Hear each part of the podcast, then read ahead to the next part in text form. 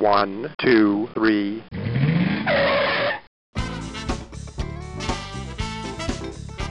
Bem-vindo, bem-vindo ao Paladar Distinto, seu podcast de gastronomia.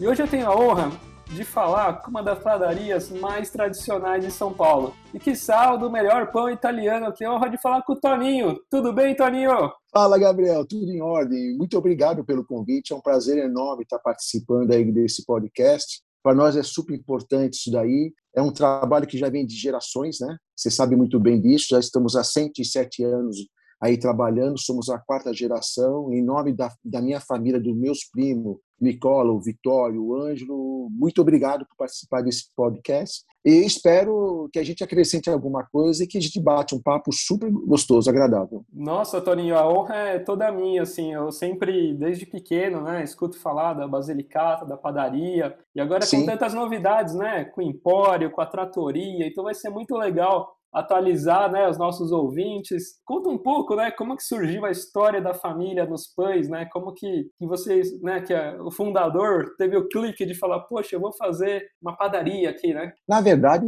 é, o nosso tio bisavô Felipe Ponzo, é irmão da minha bisavó por parte de nona, né, mãe da minha nona, ele abriu uma mercearia a princípio, né? Falou, vamos abrir a mercearia de secos e molhados, né?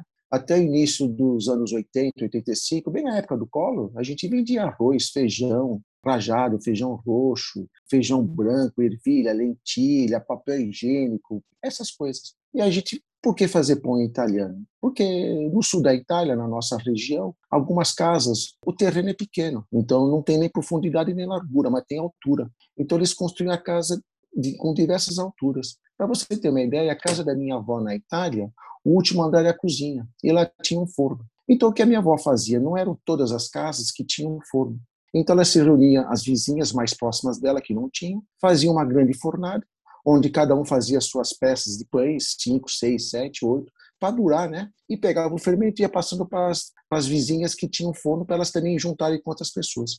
E daí veio a ideia de fazer o pão caseiro, com fermentação natural. Nós mexemos com fermentação natural somente há 107 anos. Então, daí veio a ideia, vamos vender secos e molhados e fazer pão italiano. E realmente, até a década de 50, 60, o nosso pão era vendido por quilo, como na Europa ainda é hoje, vendido por quilo. Sim. A partir, a partir da década de 50, 60, a gente começou a vender por unidades, os pães, com uma gramagem em torno de diversas gramagens que nós temos aqui, desde 200 gramas até 700 gramas. E aí veio a, Basilic, a Basilicata, com o intuito de atender público que vinha lá, mas também fazer suas entregas. Sim. Se você for na Basilicata, você vai ver que lá nós tínhamos uma cocheira, onde ficavam os animais que de manhã saíam para fazer as entregas, o chamado delivery. Nós já fazíamos delivery, Gabriel, há muito tempo atrás, onde a gente levava os pães na casa a domicílio. Eu me lembro disso, eu tenho, vou fazer 57 anos. Minhas férias com meu pai, de janeiro e no meio do ano de julho escolar, eu ia com ele de perua, já fazia as entregas, né? Já peguei a época da Kombi. Você tem uma ideia? Meu pai tinha a chave da casa onde ele entregava os pães de leite. Ele entrava, abria o portão, ia pela cozinha, deixava os pães e deixava o leite na mesa. Ou se não, não sei se você se lembra, antigamente tinha as caixas de correio, estava escrito pão e leite. Meu pai deixava pão e leite na casa do pessoal particular. Claro, além de fazer as entregas em supermercados, feiras livres, que antigamente nós fazíamos muitas feiras livres, e também rotisseria e tudo mais. Restaurante, cantinas e tudo mais. Que bacana. Então, é você falou, né? O delivery já era de charrete, né? Já era de charrete, né? antigamente, né? De moto, não motorizada, cara. Era de charrete. Aí depois vieram os Ford, o Chevrolet, depois a Kombi e hoje os Fiorinos fazendo as entregas diariamente para nós. Nossa, verdade. Meu avô, meu avô, parte materna, né? De origem portuguesa, Sim. assim e ele até comentava, até tem aquele restaurante português, né, famoso ali no Brás, ali, né, o, é, o presidente, né, e muitas vezes ele come, começou, né, entregando para a vizinhança, assim, de charrete, também o bacalhau, e depois foi, é. foi indo, foi crescendo, né, tem muito dessas histórias, antigamente mesmo, os, os restaurantes, os empórios entregavam de charrete, né, era muito chácaras, né, sítios, dependendo das regiões Justo. aqui de São Paulo, eram chácaras, sítios, né? Não tinha né, asfalto, não tinha nada, né? Nada. Os nossos tios falavam isso daí para nós. A 23 de maio era pasto de animais. Sim. Os animais ficavam pastando lá, lá, lá na Vila Mariana, no Paraíso, para você ter uma ideia. E foi daí que começou a padaria, fazer pães italianos, fermentação natural, e vem vindo até os tempos de hoje. E na realidade, então, não começou com a padaria, né? Aqui em São Paulo começou com o empório. Começou como empório, com mercearia e padaria, fazendo pães italianos. Pra você ter uma ideia, a planta lá, que você vai ver um dia quando você for lá, você vai ver que é de abril de 1914 que foi aberto. Aí depois vieram o nosso tio, depois tio avô, depois nossos pais e a gente. E Toninho, o, o forno, ele tem uma diferença, assim, ele, ele forno é a lenha? O forno é a lenha. Pra você ter uma ideia, antigamente nós tínhamos dois fornos a lenha, né? O, o forno francês, de vir na modernidade e também fazer pão italiano e, e fornear em pão a lenha dá muito trabalho. É um esforço danado. Você imagina uma circunferência onde você tem uma porta pequena, onde você começa a colocar os pães, e essas circunferências têm que começar com poucas unidades, aumentando pouco a pouco. É um trabalho muito difícil. Então, e mesmo a manutenção também é. Vamos falar um pouco do forno a lenha. Por que o forno a lenha? O forno a lenha você põe a lenha para queimar. Ela vai soltar a tua fuligem.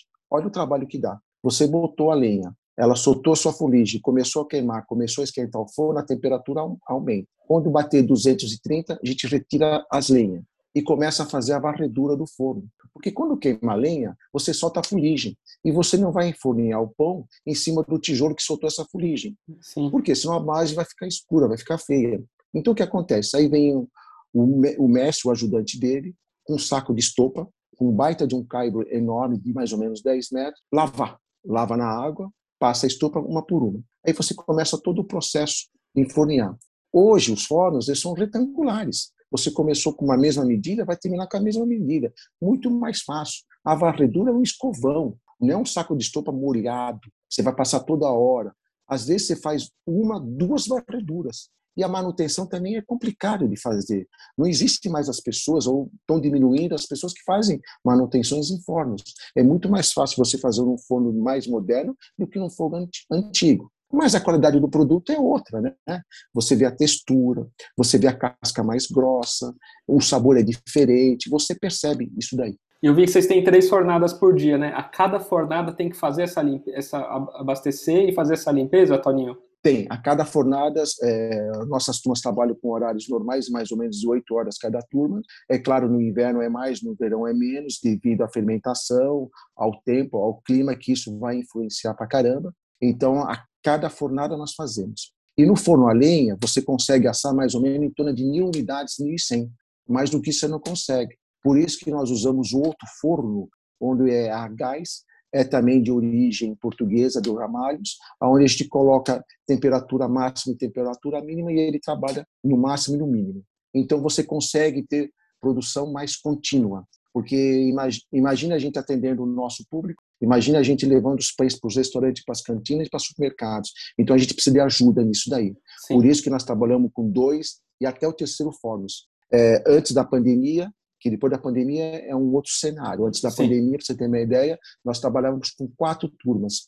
Em frente à Basilicata, nós tínhamos uma outra é, centro de fabricação, Fabril, onde a gente chamava a quarta turma de padeiro para ajudar no inverno principalmente no inverno, que seria de junho, julho, agosto, que são os tempos mais frios, onde o consumo chega a aumentar 50%, 70%. Entendi.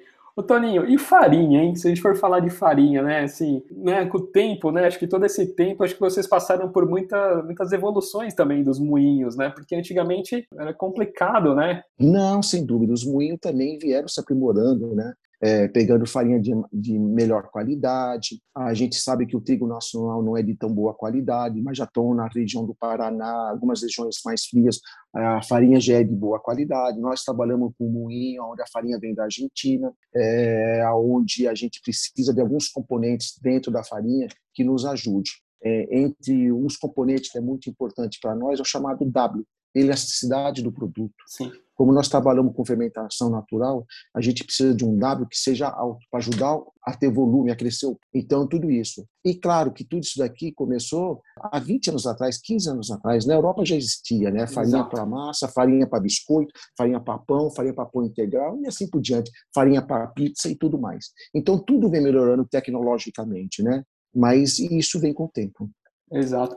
E deu bom, né? Tanto pão, né, Toninho? Deu, gente... deu, deu, deu. Estamos falando de um produto secular, né? Que é pão. Jesus Cristo já tomava vinho e comia pão. Então, você vê, essas boulangerias de cinco anos para cá, de dez anos para cá, começaram a tomar mais força.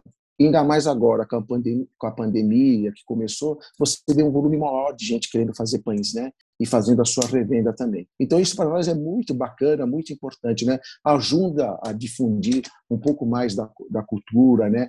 Da, da gastronomia. Até na pizza, né? Tava agora recentemente eu gravei com o Mário Tacconi, né, sobre sobre pizza, tal, fermentação natural. Nossa, o que o que aumentou também de pizzarias, né? Lógico, além das pizzarias, São Paulo é ícone, mas pizzas, né, estilo Sim. napolitana, a borda mais grossa, mais queimada. Eu fico vendo uns vídeos, eu tenho uns amigos, né, é, da Cantina Esperança, do Brás Tatoria, entre outros fermentação de 24, 48 horas, né? E a gente também, na padaria 13 de maio, nós fazemos disco de pizzas e pizzas pré-assadas com 24 horas de fermentação. Olha. Chegamos a fazer até com 48. E 72 horas, ela fica mais leve ainda, mais le ligeira, é, menos pesada. Então, ela fica bacana para você comer. E uma outra coisa, né, Gabriel? Na Itália, a gente não dá tanta importância para o recheio, nós damos importância para a composição, sabe? É a massa, é um molho de tomate e você já sabe, é pouco recheio, não é muito recheio carregado se não pesa no estômago. Você come,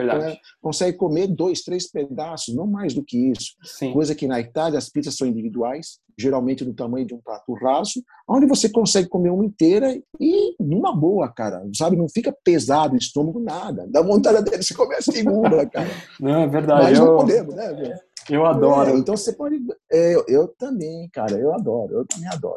E você também, né, Toninho, deve ter fornecedores que te acompanham desde o início, né? Grandes fornecedores, assim, de, de queijo, de Colon Empório, né? N, N fornecedores, né? Você pega o pessoal do, do Tânia, acompanha a gente há 40, 50 anos. Você pega o pessoal do frigorífico Milano, as massas linguiças, linguiças calabresa, acompanha a gente há 40, 50 anos. Na verdade, a gente é muito difícil trocar de fornecedor. Quando a gente gosta do fornecedor, é, preço, qualidade, pontualidade, isso para nós é, é, muito, é muito importante, sabe? Então a gente vê muito nisso daí. A gente não costuma trocar, sempre procura trabalhar com os mesmos fornecedores. Inclusive, você pega a mesma coisa aqui no moinho de farinha. A gente vem trabalhando com um único moinho de farinha há muito tempo, há muitos anos. Isso é legal, né? Que as duas empresas, né? As empresas caminham junto, né? Vão crescendo juntos, né? Não, sem dúvida. Você acaba criando uma certa afinidade, uma certa confiança, né? Sim. Por mais que seja esse mercado uma loucura, farinha, commodities, né? Uma hora está um preço, outra hora está outro preço, não sei o quê, não sei lá. A gente vai acompanhando, porque não tem muito o que fugir. A regra é essa daí, né? Oferta e procura, mercado externo, e vamos lá. Vamos trabalhando e vamos fazendo, né? A gente quer fazer isso daí. E na linha dos pães, Toninho, qual que é o carro-chefe assim que mais que mais vende? É o estilo italiano mesmo, filão? É, é. Eu, na verdade, eu dentro da Basilicato, eu cuido muito da parte, é, da parte comercial, de buscas de clientes, né? Ah. A parte de produção, meu primo Vitório, e a parte de contábil, meu primo Ângelo e Nicola, né? É, o grande carro-chefe hoje para restaurantes lá fora, em primeiro lugar, é o filão. Tá. Nos supermercados, são os redondos, de 200 e 400 gramas. Né? Na verdade, a gente divide assim o pão italiano, vamos dizer, em três gramagens. Os de 200 gramas seriam os mini filões, os mini redondos. O de 400 gramas, que já é um leque maior, que vai desde o redondo de 400 gramas, filão de 400 gramas, baguete de 400 gramas, pita, que nada mais é do que um pão redondo, achatadinho, que você joga no fundo de 5 a 8 minutos, ele sai antes, né? E a barquinha, e até os de 700 gramas, que são um filão grande, que são redondo, a rosca comum, que nada mais é do que, imagine só, um filão com as pontas grudadas. Né? E fora os outros pães tipos recheados. Mas o carro forte, hoje na padaria e nos restaurantes, são os filões de 400 gramas. E eles, eles são de fermentação natural? Todos os pães nossos são de fermentação natural. Inclusive os pães com uma diferenciação que nós fazemos, que seriam os pães de tipo ciabatta, tipo pão de chia, sete grãos, é, pão de azeitona, café com chocolate, a broa de milho, nós sempre usamos a fermentação natural para fazer os pães italianos. Que no calor você é uma quantidade de fermento, no inverno é uma outra quantidade de fermento. Aí também varia um pouco, Gabriel, quantidade de sal também. Exato. Sabe, no frio, no frio menos sal, no calor mais sal, porque o sal retarda um pouco o crescimento. E tem todos esses macetes aí para a gente ajudar. Exato, tem questão, é que nem massa de pizza, né? Faz aquela continha da água gelada, porque também a batedeira vai esquentar, então tem toda essa, essa calibração. Né? Já, já, e depois você, por exemplo, você pega hoje, é, nesses tempos de hoje, não está chovendo, não está nada, você deixar uma fatia de pão a céu aberto aqui na tua cozinha, na tua sala, você vai ver que depois de 5, 10 minutos, a casca está ressecada, o miolo parece que ficou uma coisa áspera, ressecou, não tem umidade, a umidade sai do pão e vai para lá. O italiano, além de ser feito com água, farinha e sal, 60% é água. E essa água vai perdendo né, o vapor para para a atmosfera. Então ela vai perdendo. Que legal. E os doces também, né, Toninho? Que bacana. É, os doces nós fazemos os doces já na outra padaria nossa, que é a padaria 13 de Maio, que é aqui em Moema, na Avenida dos Carinais. Nós compramos essa padaria em 2007 e lá por ter um espaço maior, uma área maior de cozinha, a gente faz um monte de coisinha lá. É lá nós vamos fazendo, para você ter uma ideia, Gabriel, desde antepastos até doces. Então nós começamos, a gente começa a fazer a tela, nós fazemos a esfolhatela tradicional com frutas, creme de ricota e a esfolhatela com gosta, com gota de chocolates agora, que é uma delícia. Nossa, é. esfolhatela, é, esfolhatela a gente faz ela é congelada e vamos assando a cada meia e meia hora, conforme vai sendo o volume de venda, nós vamos assando. Porque o gostoso da esfolhatela, por ser massa folhada, é você comer fresca. Massa Sim. folhada tem que ser comer fresca. Canole na Itália se come na hora. Ou seja, a pessoa recheia, comeu. Você não vai deixar um canole 4, 5 horas para ficar mole, o canudinho. Não tem jeito, não existe milagre, não existe. Então lá nós fazemos a esfolhatela, o canole de ricota, canole com creme, canole com chocolate, com doce de leite, fazemos uma pasteira de grano, não sei se você conhece, é uma massa mais, vamos dizer, é, creme de ricota com frutas dentro de uma torta, de uma massa. Fazemos uma crostata, é, fazemos crostata de damasco, de morango, frutas vermelhas, torta de limão, morango. Fazemos uma infinidade, torta de Nutella, fazemos um monte Nossa. de coisa. E vamos também da parte dos antepastos, onde nós fazemos também a sadela, a a caponata, as berinjela. E também, lá na 3 de maio, a gente faz a parte de pastifício, massas. Massas, massas secas, secas, frescas e massas recheadas, né? Massas recheadas você vai pegar desde um medalhone com bico, manjericão, um canelone de ricota, um rondelli quatro queijo, um rondelli presunto e queijo, uma lasanha e uma parmegiana. E vai indo. E vai indo. É um mundo bacana. que, que chato, né? Você olha de um lado tem queijo, olha do outro lado tem é, frios, olha na frente tem chocolate. Meu, aí os médicos pedem fazer regime. Meu, os caras pedem, oh, faça um regime. Mas, doutor, como é que fazer regime se eu trabalho com isso? Não é verdade? É, difícil, é difícil Gabriel. Muito Poxa, difícil. Estamos pagando, pagando os pecados. e esses doces que são feitos na 13 de maio, aí vocês também trazem para a Basilicata também? É, como, como a Basilicata é muito pequenininha, não tinha espaço, nós tínhamos essa outra unidade na 13 de maio.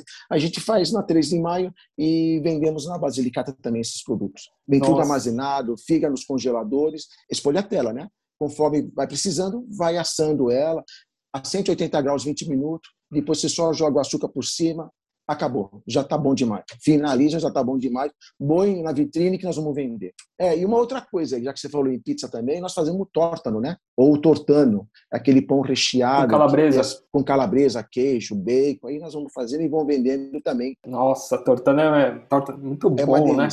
Puxa vida. Também só vai. O Gabriel, vai coisa boa, coisa... né? Tem que ser coisa boa. Na Itália, é, diz o seguinte: para você fazer uma boa comida, precisa ter bons ingredientes. Se você usa bons ingredientes, não tem por que dar errado, né? Sim. Então já é um, um grande passo à frente, isso daí. E o legal, Toninho, que na Basilicata, né, no segundo andar tem um restaurante, né? Foi, foi, foi, foi. Na verdade, foi o seguinte, né? A Basilicata, até 2017, era o número 614. Tá. Você deve se lembrar aquela portinha pequenininha. Sim. A loja não tem mais do que 25, 30 metros quadrados, né? Datas festivas, Dia das Mães, Dia dos Pais, é, véspera de Natal, no Novo, era uma tortura. Os nossos clientes faziam fila por fora, tudo apertado, sabe? Não dava para você fazer uma compra gostosa, agradável, né? E a gente tinha, sempre tinha vontade de ampliar a loja, ampliar a loja. E vagou a casa do lado. Pô, vamos montar a loja aí. Vamos montar a casa do lado, vamos montar a loja, uma cafeteria que nós, quando queríamos tomar café, nós íamos em outras padarias tomar café né? Ou tomar café na Sabelute, onde, onde tinha lá, ou na Camões, na esquina. Então, vamos montar uma cafeteria, vamos fazer um sanduíche, e o andar de cima, vamos fazer um restaurante com a comida da nossa região. aonde um filho de um primo meu, Rafael Lorente, é que comanda lá a cozinha toda. Nossa, e eu tava vendo, né? Tem umas brusquetas, né? Com queijo de cabra. Tem... Nossa, é, tem umas coisas fantásticas, com né? Cebola, é, cebola caramelizada com vinho. Vale a pena. E a gente agora, esse ano, abriu uma segunda unidade lá na rua Joaquim Antunes, 197, em Pinheiros também chamada Trattoria, Trattoria Basilicata. Lá, lá a gente fez uma, um misto da Basilicata, mas como nós temos muito a, a grilha, grilha na Itália quer dizer grelha, né? Sim. Então a gente também faz muita coisa grelhada, uma bisteca fiorentina, um tomahawk muito bom. Nossa. E claro, fazemos também alguns pratos, também eram pratos muito ligados à Basilicata aqui Sim. na Bela Vista, que é o cacio pepe, que é a carbonara, nós também fazemos lá. Levamos carros-chefes também para lá. Que bacana. Nossa, Toninho, que legal, hein? É, é uma coisa só que eu ia falar para você, que tem uma coisa sensacional lá na, lá na, lá na tratoria. Tem uma sobremesa, é muito gostosa, cara. Panacota? É, a torta de. É, não. A panacota nós temos de pistache lá na Basilicata, aqui na rua 13 de maio. Mas nós temos uma torta de castanha do Pará, um queijo pecorino romano. Pra você ter uma ideia. Vida. Acompanhado com sorvete de nata e goiabada. Muito bom, cara. Vale a, vale a pena. Vale a pena. Lá na Tratoria em Pinheiros. Lá na Tratoria em Pinheiros. Os cardápios são um poucos diferentes, né? Alguns pratos tem aqui, outros pratos tem ali. Então, para não ficar mesmice, a gente também achou que tinha que fazer uma coisa diferente, né? E o que você falou que é muito legal também, essa parte de massas tal, acompanhando uma carne também, né? Você falou que tem um tomahawk lá que, poxa, essa carne é incrível, né? Puxa é vida. incrível. Você pega a mesma bisteca fiorentina, é espetacular né? É uma coisa muito bacana isso daí. Então tem umas coisas grelhadas, nós temos também a Copa Lombo, que nada mais é do que o lombo suíno, temos Sim. frango também, é uma coisa bacana. E eu vi também, né, que acho que isso é muito legal, né, que aos, aos pouquinhos, né, além de ter toda a tradição do início, de começar, né, aos pouquinhos, antes, né, até mesmo deixar muito dos clientes deixar marcado, de você é, até comentou, né, lá atrás, entregando de charrete, abrindo a porta do cliente, deixando lá, e agora vocês estão totalmente moderno na parte tecnológica, né, assim, totalmente informatizado, né, que eu estava vendo que vocês têm um sistema de controle dos estoques também com esses clientes de vocês, né, do pão, né? Olha, para você ter uma ideia, nós fazemos um trabalho muito interessante. É, supermercados todos, eles mandam um pedido em 24, 48 horas antes para ser entregue. É tudo por sistema, não tem jeito. Você não vai mais tirar nota fiscal na hora e, e fazer. Não, ela já vem emitida, aí te fala 24, 48 horas. Então, nós temos uma certa produção e sabemos onde nós vamos atingir. Sabemos que de segunda a terça é mais fraco e durante a semana vai aumentando, onde estou ponto mais forte é sábado, estou auge de produção, sábado e domingo. Os restaurantes, para você ter uma ideia, nós fazemos um trabalho totalmente diferente. Para você ter uma ideia, nós ligamos para os restaurantes às nove da manhã, oito da manhã, para saber as quantidades de pães para o almoço. Olha, que legal! Justamente. E nós também ligamos de tarde por volta de duas e meia, três horas, para saber quantos pães eles vão querer na janta. Então, nós fazemos esse tipo de trabalho, essa preocupação, porque nós achamos que pão fresco vende mais. É melhor você, é melhor entregar pouco pão no almoço, entregar um pouco mais pães na janta, do que a pessoa querer aproveitar o mesmo produto é, desde manhã até de tarde. tarde. E você sabe uma coisa: pão, como bolo, não se come quente. Se você não consegue sentir o sabor. É que nem você colocar na geladeira uma fruta doce e vai comer tá gelada. Você não consegue sentir o sabor, a doçura do, da, da, fruta. A mesma coisa para o bolo. E a mesma coisa é também para o pão. Sabe? Sentir a, a, a casca, o cheiro, o odor, o azedo que fica na fermentação natural, essas coisas. Então você tem que comer o pão geralmente de morno para frio. Nossa, e acho que esse trabalho que vocês, nossa, de parabéns, porque é muito difícil, né, hoje uma empresa ter todo esse, esse cuidado, né, de ligar para os clientes, falar, poxa, hoje eu vou, isso é um diferencial total, né? Nós precisamos dos clientes. É essa a nossa função, né? É, além de você ter um produto de boa qualidade, você também precisa prestar um bom serviço. Para você ter, para você ter uma ideia, de domingo eu tenho cinco motoristas rodando em São Paulo para fazer distribuição somente em restaurantes, somente em restaurantes. Então, de domingos e feriados é uma entrega só. Durante a semana, de segunda a sábado, são duas entregas, no almoço e na janta. No domingo, como a gente fecha a padaria por volta de 4 horas da tarde, a Basilicata 17, então nós fazemos uma entrega só, por volta de 10, 11 horas da manhã, meio-dia. Aí eles trabalham almoço e janta, que geralmente, mesmo para as cantinas, é muito mais forte o almoço do que a janta. Então a gente faz, um, faz uma entrega diária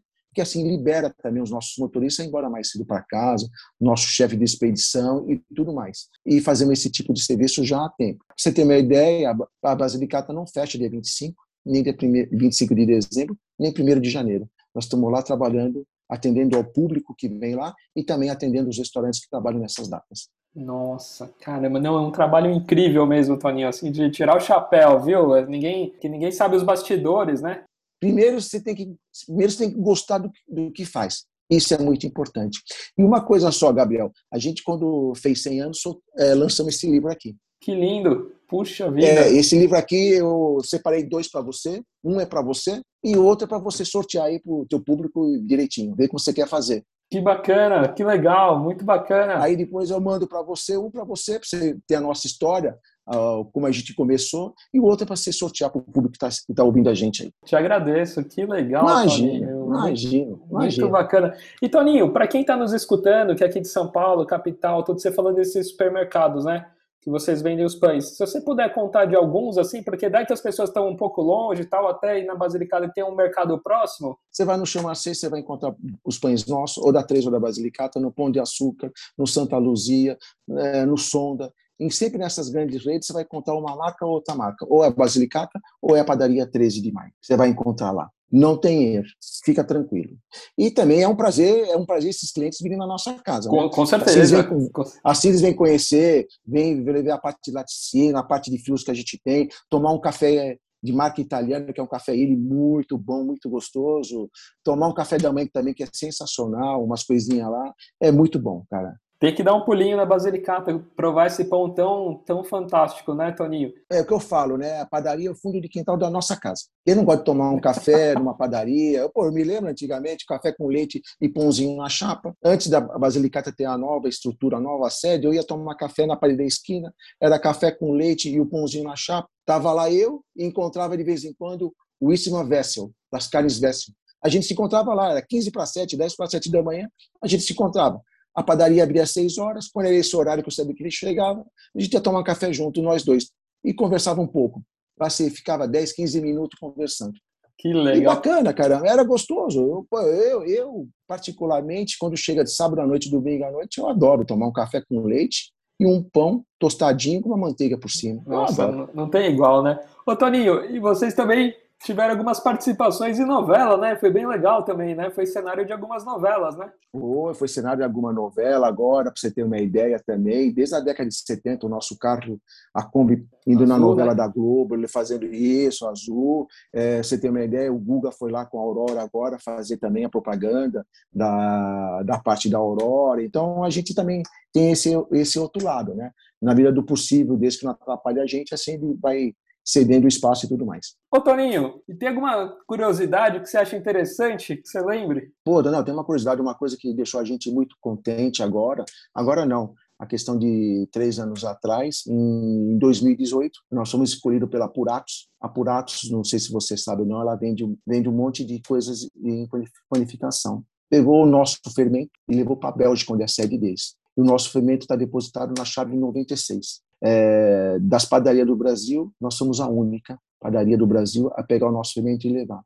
E a cada seis em seis meses, para você ter uma ideia, ele nos manda é, as observações dentro da nossa fermentação que está acontecendo com esse produto. Ele é, ele é todo dia ele é colocado, é, feito a fermentação, renovado, alimentado e manda um relatório para nós. Então isso para nós é uma satisfação enorme, uma honra pra caramba, cara. Que legal. Eu nem sabia que tinha esse que eles faziam esse trabalho de fizeram esse trabalho, inclusive levaram dois meus na Bélgica e na França, e sensacional. Uma coisa que, sabe, mexeu muito com a gente. Muito bacana, né? Ser reconhecido um trabalho Poxa. depois de anos, que começou Sim. lá atrás com o nosso tio bisavô e estão aqui com a gente, sabe? É uma coisa muito bacana de, de fazer. Ô Toninho, e tem algum prato assim que, além da gastronomia italiana, tudo mais, algum tipo de restaurante que, ou algum país que você gostaria de visitar, que ainda não visitou, que gostaria para comer a gastronomia, assim? o país de visitar um monte, eu quero, eu quero ter um monte que eu quero visitar, cara. Vou começar Portugal, que deve ser maravilhoso, eu não conheço. É, a Espanha também não conheço, sabe? É, comida eu adoro. Tudo que é comida eu gosto, cara. E estou propenso a experimentar. É, adoro pra caramba. Mas tem sim, pô. Você vai em coisas que te marcam, né? Você remete o passado, né? Comer é a nossa, a nossa área, é a nossa praça, né? A gente gosta disso daí, de experimentar. Então, eu acho que a cozinha da Europa, você pega a portuguesa, pega mesmo a espanhola, eu acho sensacional. Deve ter comida tão boa quanto na Itália, e pelo amor de Deus. E espero um dia poder passar lá e visitar, experimentar e saborear, né? Também é, tomando os belos de uns vinhos, né? Que não podemos, opa, acompanhado tem que ser. né? Com certeza, não, tem muita coisa boa, né? Não, muita coisa. Não. E você pega São Paulo também, tem tudo, né? Tem comida japonesa, tem uma bela de uma pizza, tem comida alemã, tem comida portuguesa, então aqui a gente atende toda, toda a culinária internacional, está aqui em São Paulo. Claro, você está no país presente para sentir a diferença, né? Isso é mais gostoso. Isso é mais gostoso. Não faltará oportunidades, né? Não, Mas... sem dúvida, sem dúvida, sem dúvida. Vamos deixar a pandemia chegar. Isso, aí, e ainda calma, nós estamos gente... em pandemia, com calma, nós vamos chegando lá. Mas que legal, viu, Toninho? Queria te agradecer muito, viu, por esse bate-papo, conhecer um pouquinho aí mais a história de vocês, né, dos seus primos, da família, mandar um abraço para todos. E, poxa, foi uma honra, né, conhecer e, e prestigiar, né, um pão tão famoso aí, um dos mais famosos aí de São Paulo, né? Não, não, uma honra é a gente participar dos programas aí, estamos sempre propenso, propício aí, o que vocês precisarem é só dar um toque para nós, para a gente é uma satisfação enorme, trocar um pouquinho de experiência das coisas como são feitas, né? Fazer pão italiano não é diferente de fazer outros tipos de pães, você vai usar o mesmo maquinário para fazer um pão francês, fazer uma ciabatta, é só a fermentação que é diferente, a espera de crescimento é diferente, o formato, é, variação na quantidade de água, né? E muito trabalho do ser humano, né? Nós chegamos, nós chegamos aqui porque a gente gosta de fazer o que a gente faz isso aí há anos, né? E, persistência, né? Muito, Primeiro, né? gostar do que você faz. E segundo, persistência. Porque trabalhar de sábado e domingo não é só médico que trabalha de sábado e domingo. Também tem padeiros que trabalham, enfermeiros e um monte de gente. Então, é uma profissão que você precisa de muito gostar muito, né? Imagine chefe de cozinha, cozinheiro trabalhando sábado e domingo. Então, você precisa gostar muito do que faz. E é, e é muito gostoso você estar tá no meio de tudo isso, né? É super agradável você atender um público, né? Porque só vai na sua casa gente contente, gente alegre. Eu às vezes, eu às vezes pego meu telefone e vou ligando para as pessoas, oh, cadê você? Faz tempo que você não vem aqui. Foi maltratado, mal atendido, o que aconteceu? Aí vai marcando. Fim de semana que eu estou lá na padaria, geralmente estou tomando café com um, tomando café com o outro, sentando na cadeira, conversando. Olha. É como eu te falei, padaria para mim é o quintal da minha casa, sabe? É a cozinha da minha casa. Você está lá, você está mais, né? Então isso é muito bacana, muito gostoso. E eu queria, lógico, eu vou marcar na postagem, mas deixar o Instagram, né? Arroba Basilicata Pão Italiano, Basilicata Tratoria e Padaria 13 de Maio. Queria deixar aqui para todos conhecerem e fazerem uma visita, né, Toninho? Pode, pode vir, por favor, e nos procure. É um prazer enorme receber vocês lá. É, nós estamos lá praticamente todo o tempo. Para a gente é uma satisfação que vocês venham na nossa casa e a gente atende vocês da melhor maneira que puder. Isso aí. Obrigado, viu, Toninho? Grande abraço, viu? Obrigado você, outro para você. Muito obrigado.